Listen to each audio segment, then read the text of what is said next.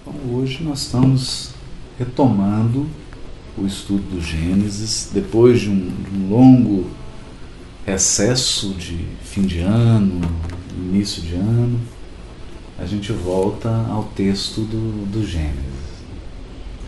Mas a gente gostaria inicialmente, antes de fazer uma, uma abordagem mais direta ao versículo que trata do quinto dia, né, dos versículos que tratam do quinto dia, de retomar alguns pontos, entre eles do porquê de nós estarmos estudando o livro Gênesis, porque esse estudo do Velho Testamento. Nós sabemos, através do capítulo 1 do Evangelho segundo o Espiritismo, que há um processo de continuidade entre as revelações.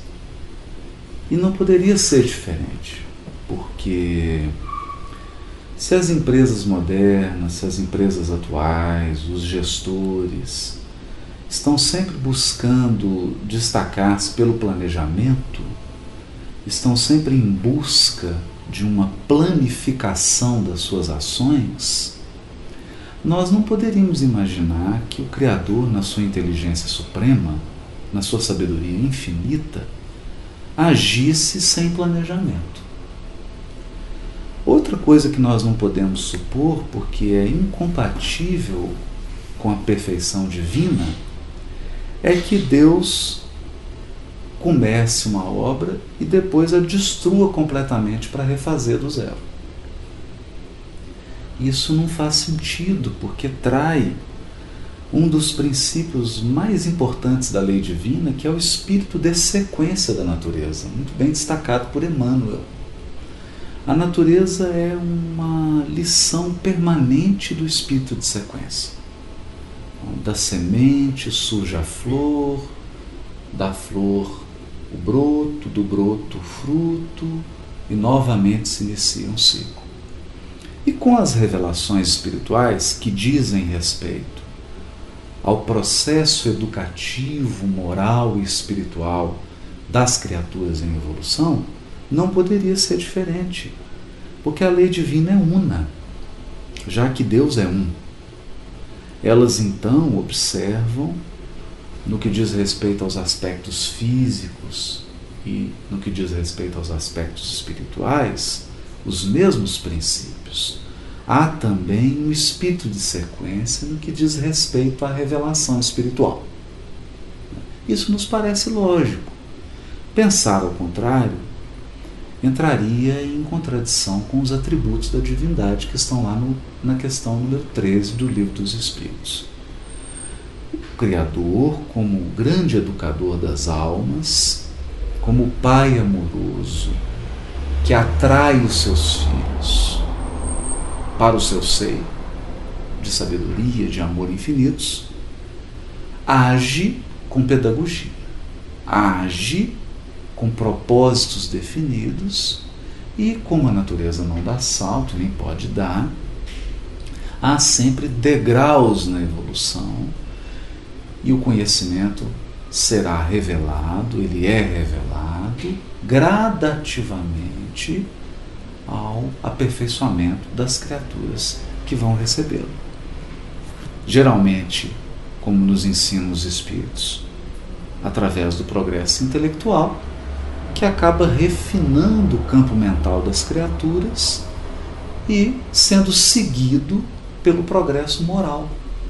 Porque a criatura, com os horizontes da mente mais ampliados, ela passa a sentir um certo incômodo com determinados comportamentos, com um certo estilo de vida, com valores e condutas que começam a ficar incompatíveis com seu grau de percepção da vida e da própria evolução.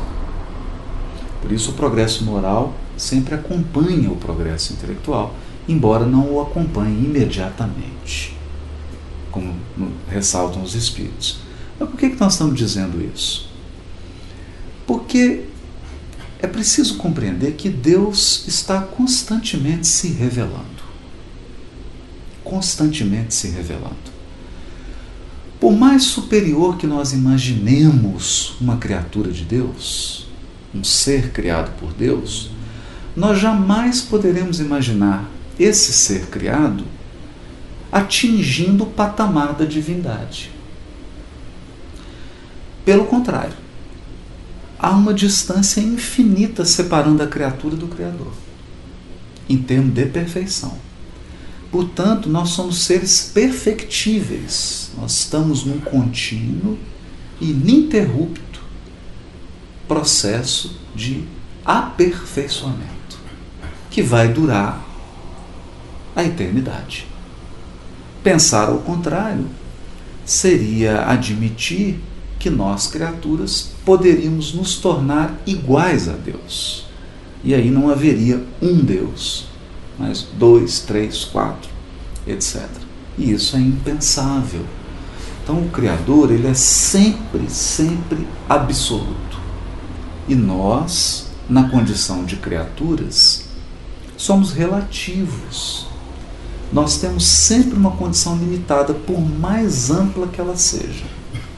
Então, aqui, apenas para facilitar o nosso entendimento dessa questão, nós nos recordamos de um livro de Herculano Pires, né, que é um livro em que ele entrevista Chico Xavier, Espírito e o Tempo, e ele passa a tratar com o Chico dos assuntos dos Cristos, né, desse assunto instigante. E num determinado momento, o Chico espontaneamente diz para Herculano Pires que, embora todo o respeito que nós temos e devemos ter né, ao nosso Senhor Jesus Cristo, ele não era o Cristo do sistema solar, era o Cristo do planeta, o governador espiritual do orbe. Porque o Cristo que governa o sistema seria um Cristo de um maior poder criador. E, por analogia, a gente vai ampliando. Se há um Cristo do planeta, há um Cristo do sistema, há um Cristo de uma constelação, há um Cristo de uma galáxia, etc, etc até atingir classificações que escapam até a nossa observação, tendo em vista que o universo é infinito. Portanto, Deus sempre está acima. E nós só conhecemos de Deus aquilo que ele revela. Esse foi um pensamento que sempre inspirou os sábios da primeira revelação. Eles sempre disseram: há uma parte oculta que é a parte imanifesta de Deus. Aquilo que ele não manifestou. E aquilo que ele não manifesta é inabordável. É preciso pensar nisso. Há algo de Deus inabordável que diz respeito apenas a Ele. E, a, e nós, no estado de criatura, só temos acesso àquilo que ele revela. Por isso, o texto de Deuteronômio diz assim: As coisas ocultas são para Deus, mas as reveladas são para os pais e para os filhos. Aquilo que Deus manifesta, há até um, um pensamento filosófico né, sobre isso, a fenomenologia, não a fenomenologia enquanto estatuto filosófico. Né? que, que trata disso. Nós só temos acesso ao fenômeno, aquilo que foi manifestado, aquilo que se revelou, aquilo que se apresentou. E aqui vale para a revelação espiritual. A revelação espiritual ela é gradativa e ela se desenrola na proporção do nosso grau, do nosso estágio evolutivo. Portanto, um determinado período evolutivo da Terra, os fundamentos da moral espiritual, os fundamentos da espiritualidade, os fundamentos da revelação divina foram dados naquilo que se convencionou chamar de Velho Testamento. Porque nós não podemos esquecer que quando nós falamos em Velho Testamento, nós estamos falando em mais de 60 livros. Alguns distantes dos outros, mais de mil anos. Então é um processo. É um processo que nós podemos centralizar para efeito didático. Para efeito didático. Isso é importante ser dito. Para efeito didático, nós podemos centralizar a chamada primeira revelação na figura de Moisés. Mas nós não podemos esquecer que antes de Moisés nós temos um Jacó, um Isaac, um Abraão, tantos outros patriarcas, tantos outros missionários e profetas né, anteriores e posteriores, incluindo os anônimos, aqueles que não constam da literatura. Porque isso aqui é uma obra coletiva e tem um aspecto que é relevante também. Parte da revelação foi escrita com testemunho pessoal. Não podemos esquecer disso. Porque senão nós vamos cometer um equívoco que é muito comum, sobretudo no movimento espírita. Quando nós falamos em primeira revelação, a pessoa tá, ela imagina, ela simplifica que nós estamos nos referindo apenas ao texto da coletânea que se convencionou chamar Velho Testamento. Qual que é o problema desse, desse raciocínio? O problema são vários, né? Mas os principais são o seguinte: primeiro, há livros que não compõem o Velho Testamento. Não entraram naquilo que nós chamamos de cânon do Velho Testamento. E são livros importantes. Por exemplo, toda a literatura apocalíptica que inspirou João Evangelista, que está no período depois do último profeta até o surgimento do Novo Testamento, essa literatura não entrou na coletânea chamada Velho Testamento, e, no entanto, ela tem um impacto profundo nos escritores do Novo Testamento. Segundo, se nós imaginarmos que a primeira revelação se resume a textos escritos, nós estamos deixando de considerar, por exemplo, a vida de um Abraão. É um espírito que vem em missão, encarna, recebe um chamado interior, abdica da sua terra natal, sai confiando numa inspiração espiritual? Inicia uma grande saga de espiritualidade com inúmeros tropeços, quedas e levantamentos, né? soerguimentos, sofrimentos, testemunhos, experiências, em que o texto reproduziu em parte isso.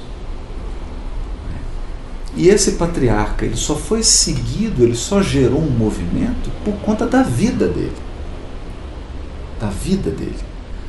E aí nós nos perguntamos: quantas vidas foram necessárias para compor esse tecido do que nós chamamos de Velho Testamento? Será que só a vida de quem escreveu? Né? Porque quem escreveu nem aparece. Né?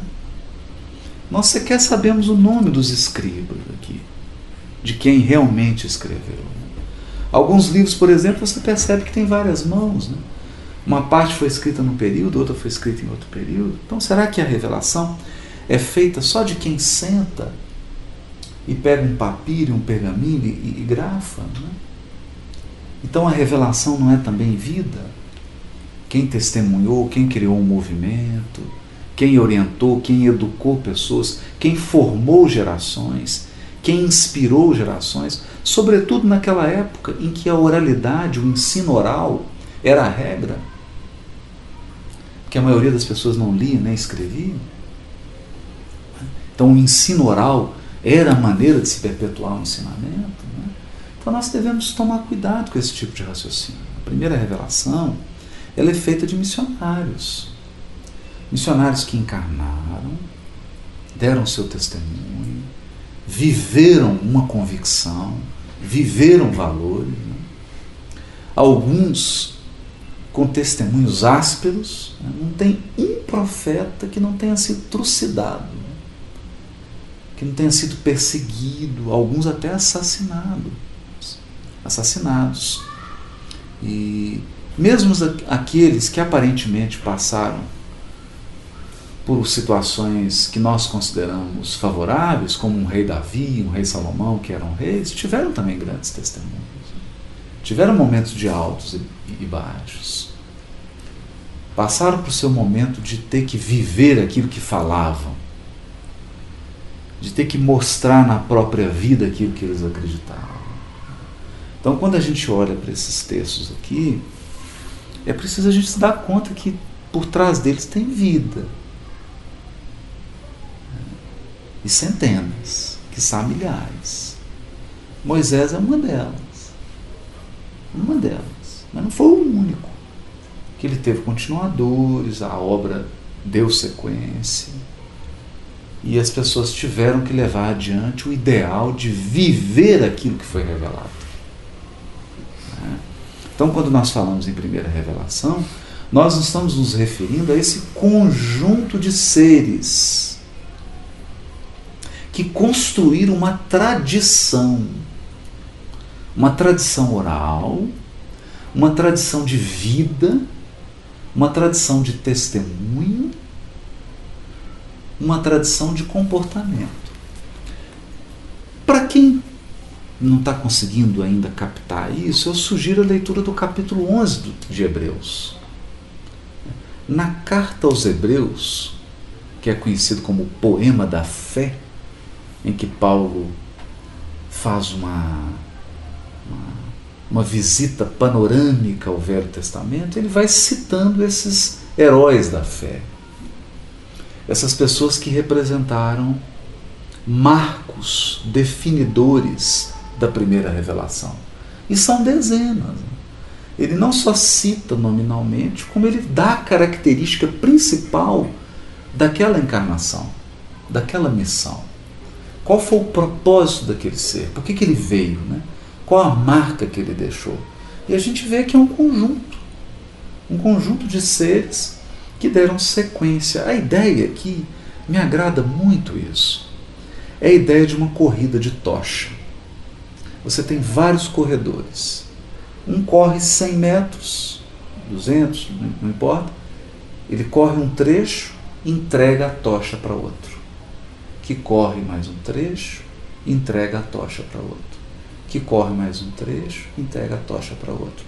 Lembrando que aqui não é simplesmente um indivíduo entregando uma tocha para outro, mas uma geração de indivíduos entregando para uma nova geração. Uma geração de pessoas mantendo uma luz do ideal espiritual acesa e depois, em função da velhice, em função da necessidade de se desligar da vida material, entregando essas luzes para uma nova geração que vai dar sequência. E isso perdurou por mais de dois mil anos. Então, quando nós falamos de primeira revelação, é disso que nós estamos dizendo. Nós não estamos aqui estudando texto de Gênesis apenas. É importante se diga isso. Nós estamos aqui mergulhando em missões e em missionários. Seus contributos, aquilo que eles deixaram, aquilo que eles choraram, aquilo que eles sangraram, aquilo que eles testemunharam. É importante dizer isso.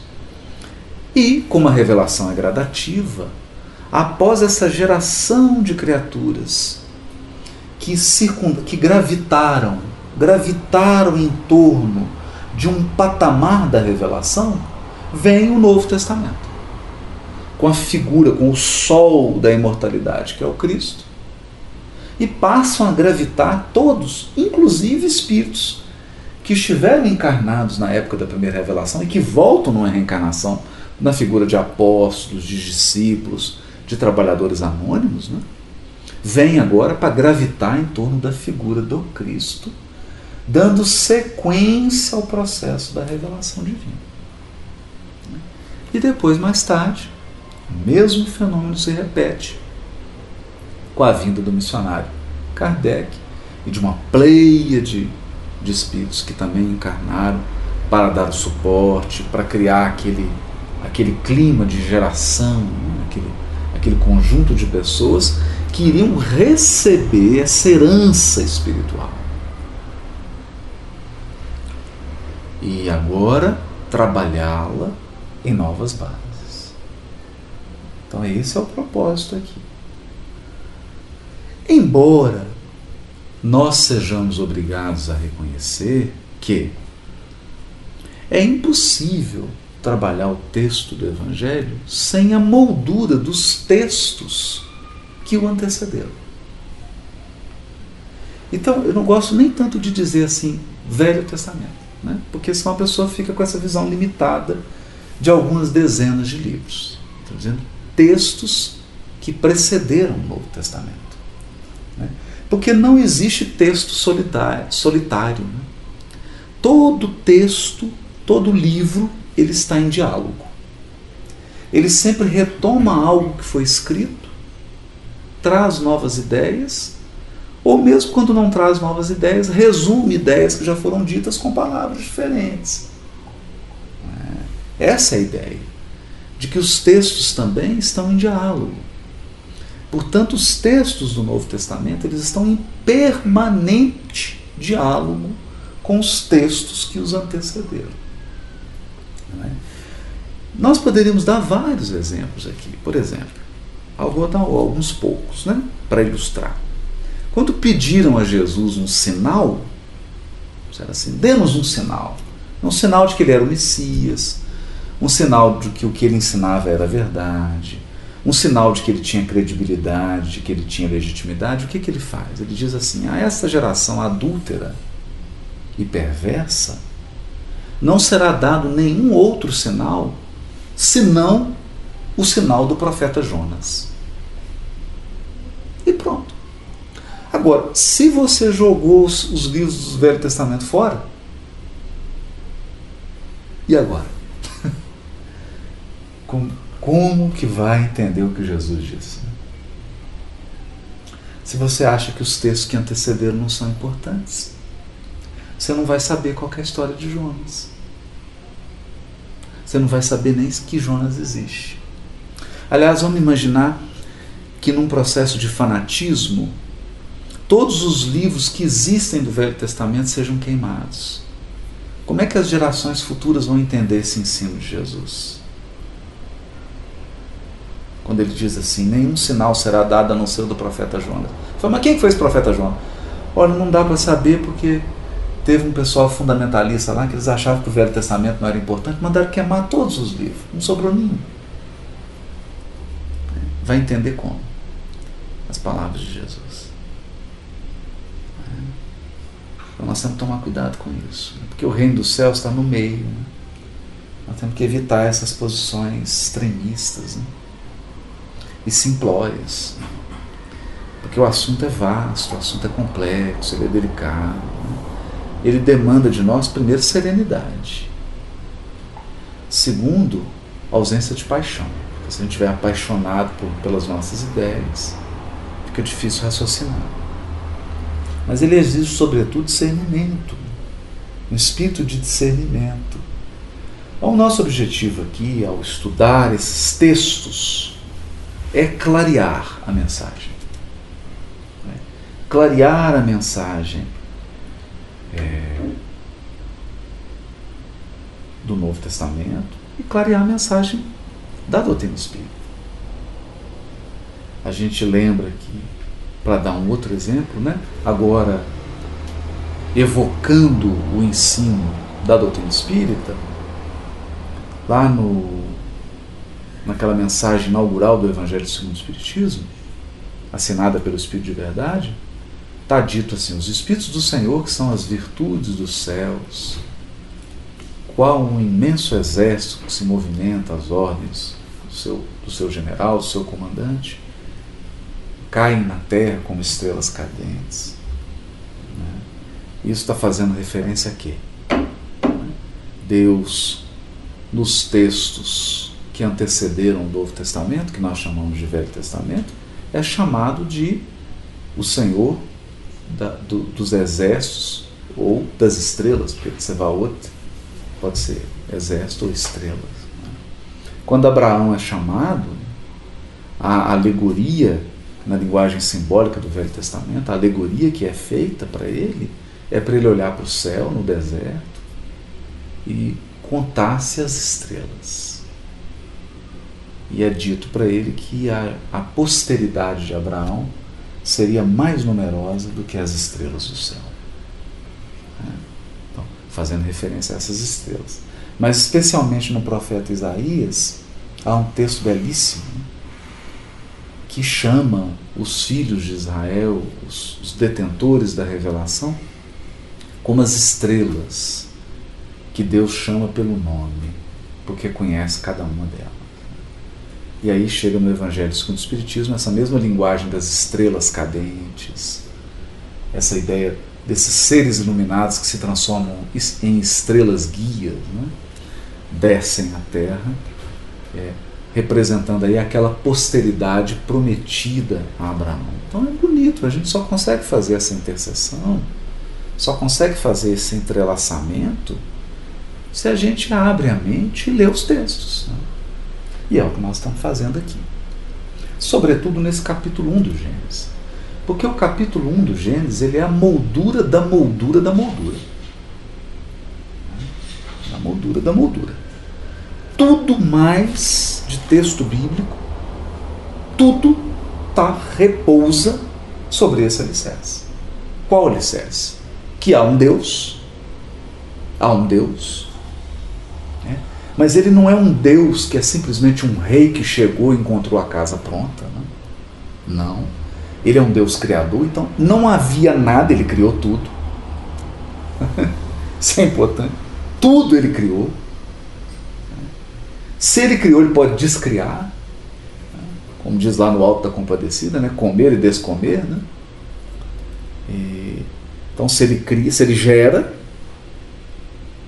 ele pode cessar, fazer cessar. Que Ele é o Senhor da criação. Ele é o Senhor da criação. Tirando Ele, tudo o mais é criação divina.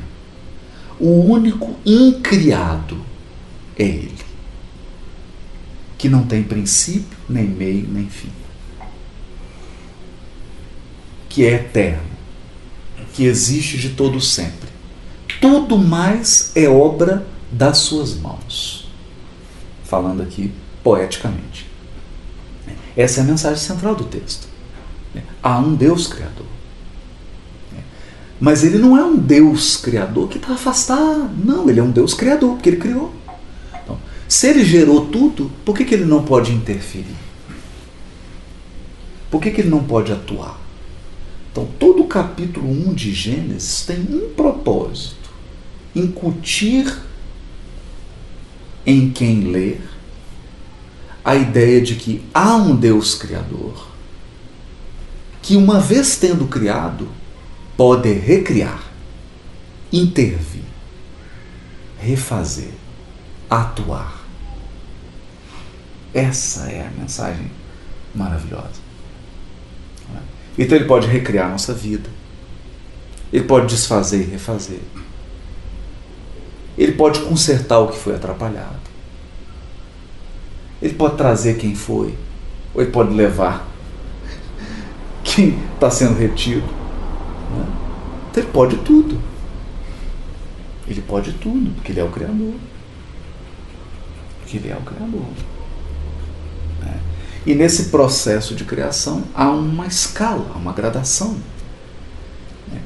Tudo criado serve aos seres que passam a exercer ao lado de Deus a função de co-criadores. Co-criadores em plano maior quando Deus fala, façamos o homem à nossa imagem e semelhança, sugere o diálogo do Criador com os co-criadores em plano maior, que são seus Cristos. Mas co-criadores em plano menor, que é o homem, que domina sobre todos os elementos que foram criados. Então, primeiro, segundo, terceiro, quarto, quinto dia é tudo que foi criado, até que se cria a espécie humana a espécie humana que vai receber aquele ser espiritual em condições de assumir o seu papel de co-criador, de co-participante, de co-responsável. que tem o dever de ser imagem e semelhança de Deus e que divide com Deus a responsabilidade de administrar o cosmos. E, portanto, é responsável. Responsável e tem que dar conta da sua administração. Tem que dar conta da sua administração. Essa mensagem é profunda, sobretudo no momento agora de transição que nós estamos vivendo. Eu me recordo que estava pensando aqui sobre a preparação desse, desse texto do Gênesis, né? O Júlio tem que só me falar as horas, me atualizando. 84, né? É, eu estava lendo uma frase e, e, acabei lendo uma frase do Gustave Flaubert em que ele diz assim, e eu acho que essa frase se aplica muito a uma utopia dos tempos atuais. Ele diz assim: para você ser feliz, você precisa de três coisas. A primeira delas é ser imbecil. A segunda é ser um egoísta. E a terceira é ter saúde. Mas, de todas elas, a mais imprescindível é a primeira: ser imbecil. É, é claro que é um grande escritor francês e aqui tem rios de ironia por trás dessa inteligentíssima frase, né? Mas isso nos leva para o paradigma do tempo atual, que é você precisa ser feliz. Não, nós temos que ser felizes, nós temos que ser felizes. Temos que ser felizes. Temos que ser felizes e assim, né? a qualquer preço. Né? Esquecendo desse, dessa posição de corresponsabilidade na criação. Nós somos corresponsáveis nós somos cogestores com Deus. E essa posição de corresponsáveis, de cogestores, ela impõe limitações. É óbvio que ela impõe limitações. Não é?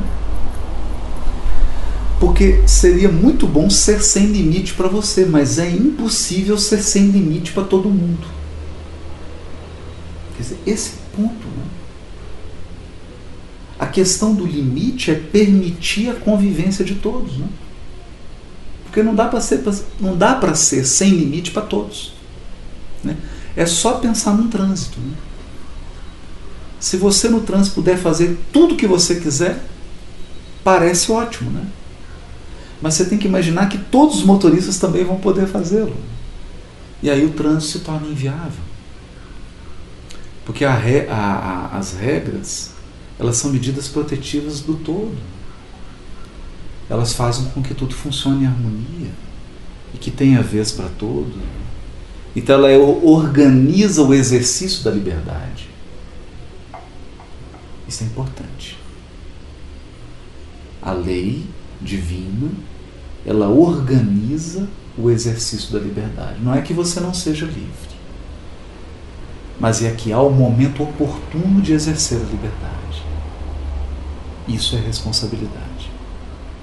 Então, essa também é uma lição fundamental do, do primeiro capítulo do livro Gênesis, né?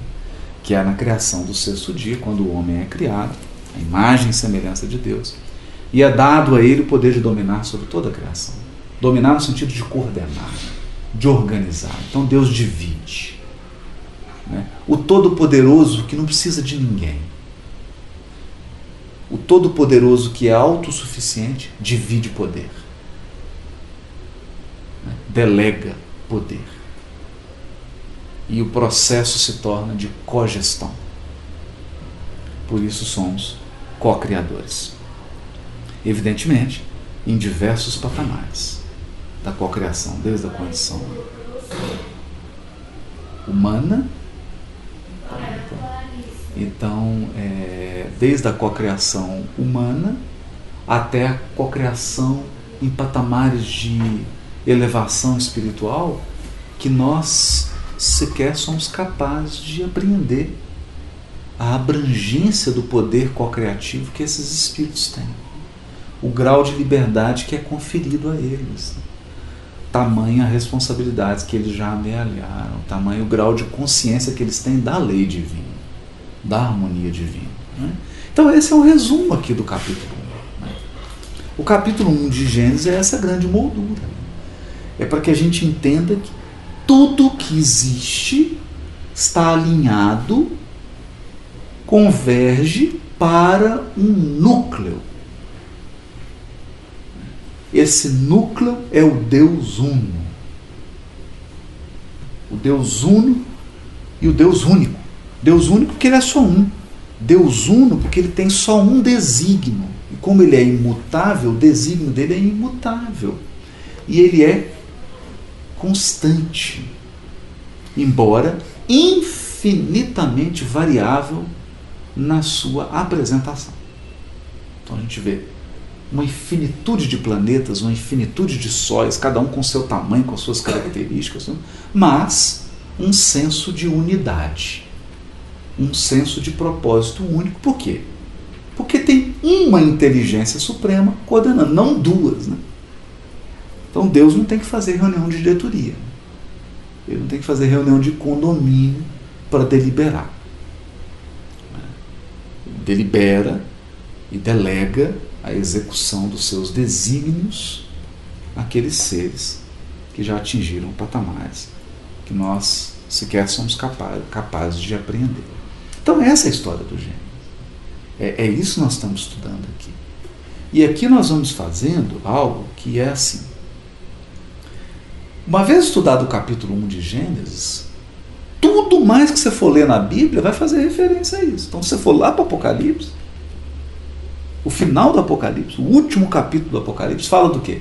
Novos céus e novas terras, e nova terra. Retomando o fio inicial do livro Gênesis. Então, se não existisse o livro Gênesis, como que se entenderia o Apocalipse? Então, é. Quando se diz, Jesus diz a geração, a nova geração, por que uma nova geração? Onde que surgiu essa ideia de geração? Está aqui no capítulo 1. Quando o homem é criado e as gerações. Gerações de coisas, de seres e de humanos. De seres humanos. Então esse é propósito. É, é, é, são nessas águas que nós estamos navegando. E por falar em água, o tema de hoje é o quinto dia. Só relembrando que há uma sequência aqui surpreendente. Surpreendente. Considerando a época em que foi escrito né? que primeiro fala de um abismo, de um caos, Deus dominando esse caos e criando a luz. Esse é o primeiro dia. Depois o que, que ele faz? Ele faz uma separação das águas que estão em cima das águas que estão embaixo. Né? Chama esse firmamento de céu. Esse é o segundo dia. Pois nós temos um terceiro dia em que é separada embaixo. Um, no momento, as águas debaixo do firmamento cobriam toda a superfície da terra, agora é separado uma porção de água e uma porção de terra seca. Então você passa a ter mar, oceanos, mares e continentes. Né? E aí o que, que acontece? A parte seca de terra se enche de vegetação se cobre do reino vegetal. Nós já falamos aí da importância do reino vegetal, da organização, da energia de cada planta, do código genético de cada planta, que é uma biblioteca de Alexandria, porque cada planta representa um resumo de um esforço multimilenar de sobrevivência daquela espécie. Então aquela espécie passou por inúmeras transformações e intempéries. E no código genético dela, ela tem o resumo da sua experiência. Tudo que ela conquistou para ser daquele jeito que ela é, para viver na, nas condições em que ela vive. Cada um segundo a sua espécie. Então, um reino extremamente organizado. E esse foi o terceiro dia. Depois passa para os fenômenos celestes, as estrelas, o Sol, a Lua, como medidores, marcadores de tempo, de ciclos, de fases, que é o quarto dia. E a gente chega aqui no quinto dia, que é o quê? A vida na água borbulha. Então agora, além de vegetação, passa a ter os seres de todas as espécies da água, da água doce e da água salgada. Precedendo, a gente sabe disso, né? isso é incrível, né? Precedendo a vida sobre a terra. Porque aí no sexto dia, né? É... No sexto dia, vai falar da vida sobre a terra, culminando com o homem, que é o Senhor das espécies. É o, homem se ergue na figura de Adão, ama e aprende a ser o rei da criação. Né? Na, na, na, letra lá do Gladys. Então, mas aqui está falando da vida marinha.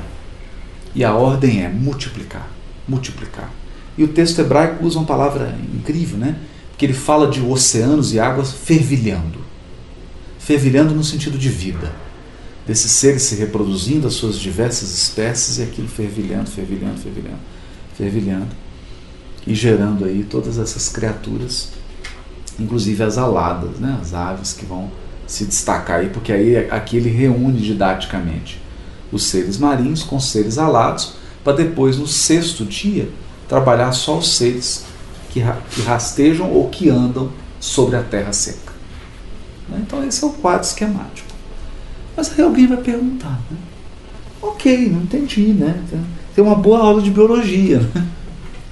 Deus criou aí os animais marinhos, a vida fervilhou, mas qual é o sentido espiritual que tem nisso aqui? Olha, aqui que está o importante né, disso tudo. Nós temos aprendido que se há um mundo exterior, há um mundo interior. Então, esse oceano aqui, nós o temos, essas águas, também nós.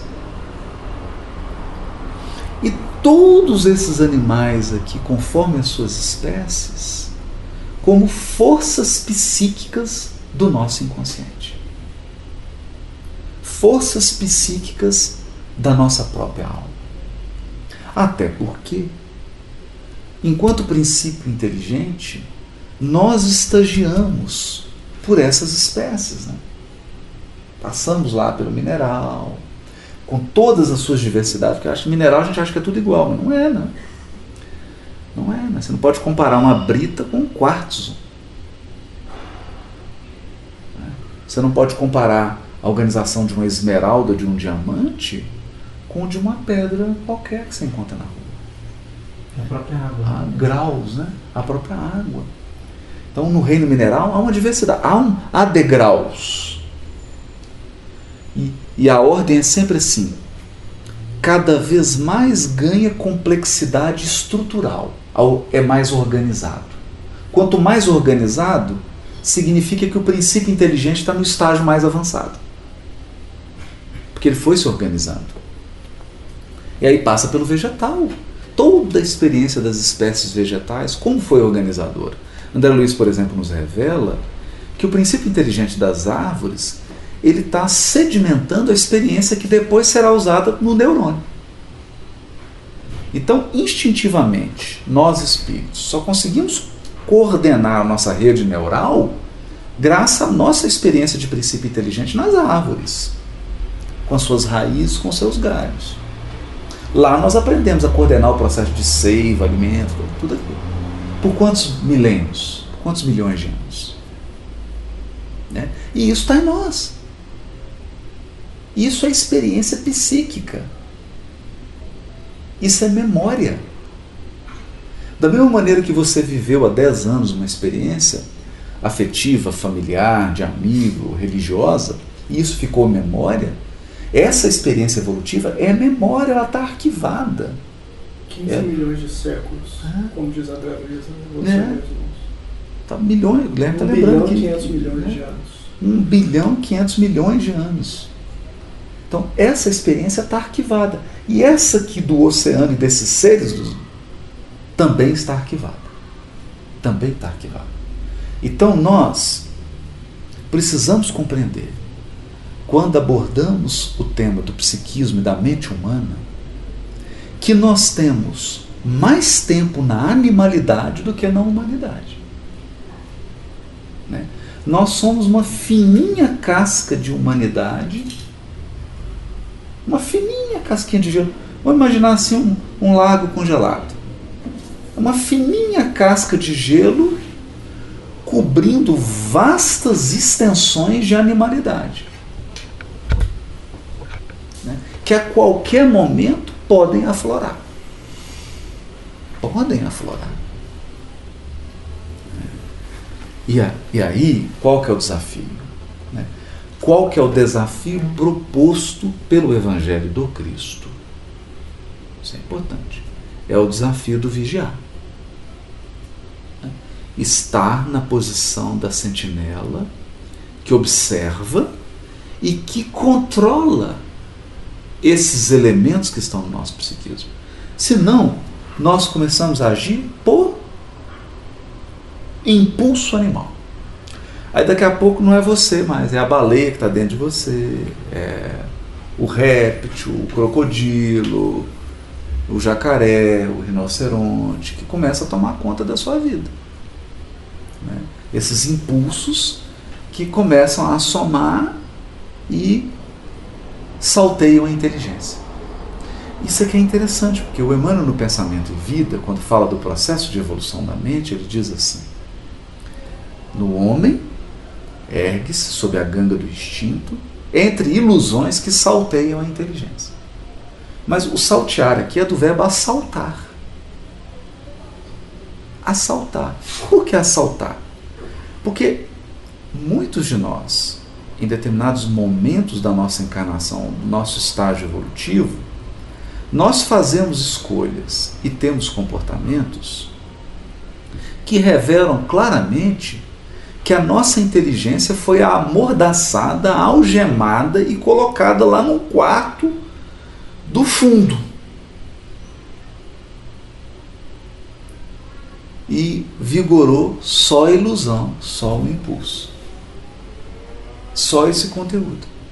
Ou seja, nós não permitimos que, ainda, que a nossa inteligência, que o nosso grau de discernimento já conquistado atuasse. Então deliberamos, tomamos decisões sem permitir que o, que o nosso, não é do outro, não, o nosso próprio discernimento, a nossa própria capacidade de prever, de calcular, de raciocinar, entrasse em jogo.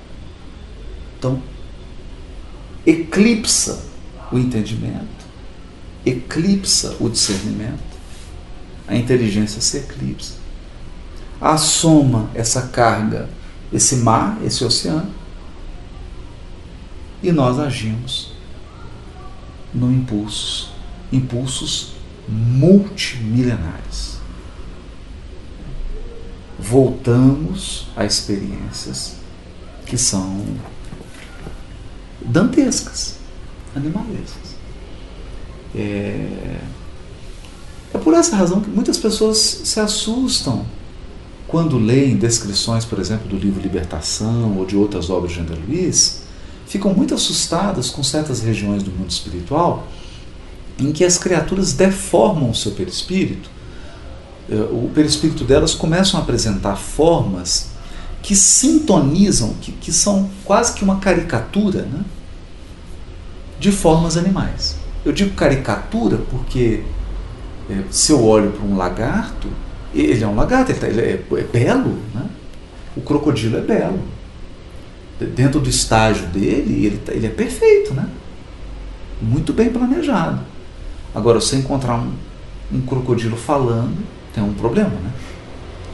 Então, você encontrar no mundo espiritual uma criatura cujo perispírito regride e começa a ser uma caricatura, um arremedo de um crocodilo, tem algum problema. Qual que é o problema? ela mergulhou nesse oceano. Ela perdeu o senso moral, ela perdeu a sensibilidade moral, o senso de justo, de certo, de errado, de bem e de mal, de bom para mim, de bom para todos, e vai num processo gradativo, intenso, de regresso a experiências animalescas. E aí o que, que acontece? O perispírito, que reflete o nosso estado íntimo, né? porque você pode ter um raciocínio muito bonito, ideias muito bonitas e tudo, mas você tem uma carga energética. Então a gente chega, você sente a energia da pessoa. Por mais que o discurso dela seja brilhante, você sente a energia. Né? Às vezes a pessoa fala que quer paz, tem um discurso de paz, mas ela vibra guerra. Né? A energia dela é de conflito, né? porque ela necessita do conflito. Então isso significa que ela está ainda vinculada a experiências de animalidade, de agressividade, de impulsividade, de bater, de, de morder, de ferir. Né? E essas entidades, está lá no livro Libertação justiceiras que se arrogam o direito de julgadoras, de juízes, se arvoram na, na posição é, presunçosa de serem a mão de Deus da justiça, né? como se Deus precisasse da gente para exercer sua justiça, elas, lá no livro Libertação, tem aquele caso do, do julgador que ele começa a dizer para a mulher: Você é uma loba. É uma loba, porque na encarnação dela, ela não se comportou como uma mulher. Ela não se comportou como um elemento feminino equilibrado. Né? Ela foi uma criatura que assassinou vários fetos, né? é, se envolveu em experiência, se comportou de uma maneira animalesca. Uma fera mesmo, perigosa. Né? E perigosa por quê? Porque, como nós encarnados só vemos o corpo, a gente só consegue enxergar a forma, então às vezes você olha e fala, nossa, que linda, né? e não enxerga o que está por dentro, né? E quando ela chega no mundo espiritual, esse julgador ele está com um cristal, né? ele passa o cristal no perispírito dela, ele vê a frequência dela, ele vê a memória afetiva dela, tudo que ela fez, inclusive os abortos, e fala: você é uma loba. Você não é uma mulher. Você é uma loba, uma loba, uma loba. E aí o processo de culpa dela, que ela já estava inserida, que a consciência ela, ela nos conclama né, a avançar, nos conclama a avançar, o perispírito dela começa a assumir a forma de uma loba. Né? E a gente se assusta com isso. Meu Deus, mas parece filme de terror. Mas por quê? Por que, que parece um filme de terror? Só porque agora a forma está refletindo o interior? Por que, que a gente não se assustou quando o interior se torna animalesco? Então quer dizer que se eu fiz a barba, estou bonitinho, passei um perfume, estou todo arrumadinho, mas por dentro eu sou cruel, sou uma fera, eu, eu faço calúnia, eu puxo o tapete, eu firo as pessoas, eu vou por trás, eu apunhalo, então não tem problema. Desde que a forma esteja bonita. Né? Aí quando a forma começa a ficar casada e harmonizada com o interior, a gente se assusta. Por quê? Por quê? Por que se assustar com as criaturas que chegam no mundo espiritual e o perispírito delas passam a refletir verdadeiramente quem elas são? Que elas, elas já são isso. Elas já são enquanto estão encarnadas. É? E é possível você sentir a energia da pessoa. É possível, você sente. Dá para sentir. É? Então isso não deveria nos assustar. É? Porque o que está acontecendo é que o mundo espiritual ele revela aquilo que o corpo oculta. Então o corpo é uma esponja, ele nos protege, ele nos esconde, graças a Deus, né? Graças a Deus. Até para nos dar a oportunidade de transformar-nos interiormente e fazer com que o nosso interior reflita a forma humana que o corpo nos presenteou, que a espécie humana nos presenteou. Então, dignificar, agir, sentir e pensar como seres humanos, honrando o corpo humano que nós temos. Esse deveria ser o propósito. Então, é essa a lição do texto do quinto dia. De que existem esses seres dentro de nós, eles são forças psíquicas, eles estão fervilhando, mas há um comando, que nós vamos ver lá no sexto dia, que é o comando: domina, dominai. É dominar mesmo. Dominar. Por que dominar? Porque se eu tenho vamos imaginar no mundo antigo, um, um boi forte e eu coloco um jugo sobre ele, eu domino, põe o arado, ele é uma força para arar a terra. Né? Pega um cavalo bravo, você educa ele, coloca o, o selo nele, né? faz ao arreio e educa ele, ele é um instrumento de locomoção. Por quê? Porque ele está sob domínio. Um domínio de uma inteligência superior. Então ele é utilizado.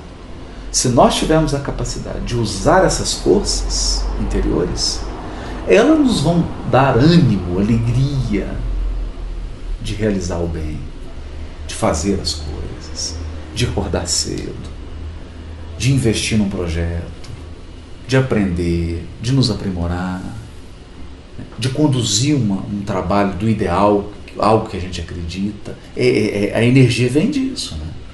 É essa energia psíquica que, se tiver dominada, vai dar o combustível para a gente possa agir. Agora, se eles passarem a comandar, nós nos tornamos feras.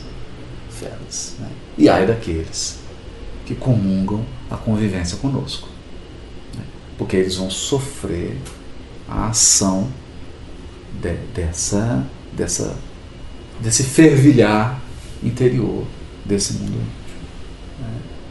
Então é, é, são sonhos que a gente fica a refletir no texto de Gênesis.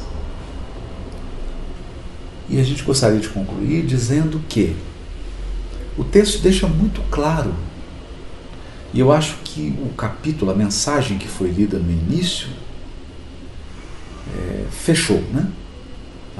Parece que a lição era essa mesmo. Quando fala assim, ei, os seres que nós chamamos de diabólicos, eles não são seres à parte, nós somos nós mesmos. Né? Somos nós. Não é nada à parte. Somos nós. E o, bonito que está mostrando aqui é que tudo isso aqui é criação de Deus. Então, toda energia psíquica, toda energia que existe em nós é divina. É? A energia da agressividade, ela pode ser agressividade dependendo da orientação que você der. Porque se você der uma orientação positiva, ela é assertividade, ela é coragem, ela é força, ela é ânimo. Agora, se você não souber dominar, ela vira agressividade. Mas ela é uma energia divina. Assim, a energia sexual e todas as outras energias psíquicas que estão dentro de nós e que representam esse acervo, esse acervo que compõe a nossa história evolutiva. Então pensemos assim: a Terra, o planeta Terra, a Gaia, possui uma história evolutiva de aproximadamente aí 4,5 bilhões de anos, né? aproximadamente, em torno, né? Vamos arredondar. Mas nós também somos um mundo. E aqui também tem uma história evolutiva. Então, tem reino mineral, tem reino vegetal, tem reino animal aquático, reino animal no ar e reino animal terreno. Está tudo aqui dentro. Uma história evolutiva.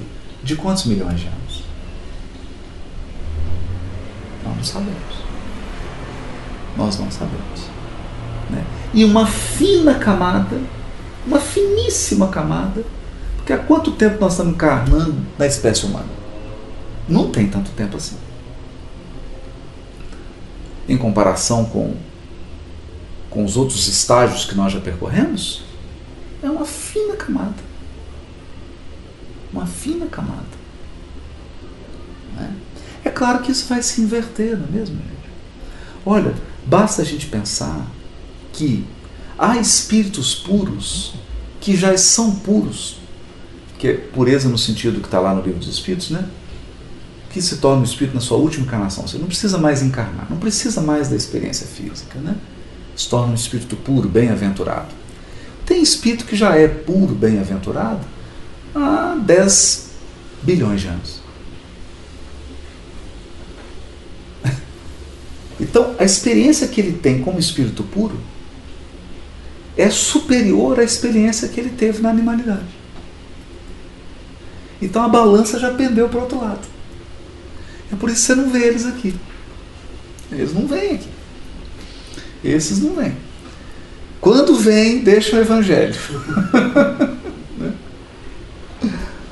não vem. Agora nós não. Nós a balança ainda está pouquíssimo tempo de experiência humana, humana. Estou falando nem angélica. Angélica só do Luciano Huck. Né? A nossa é humana.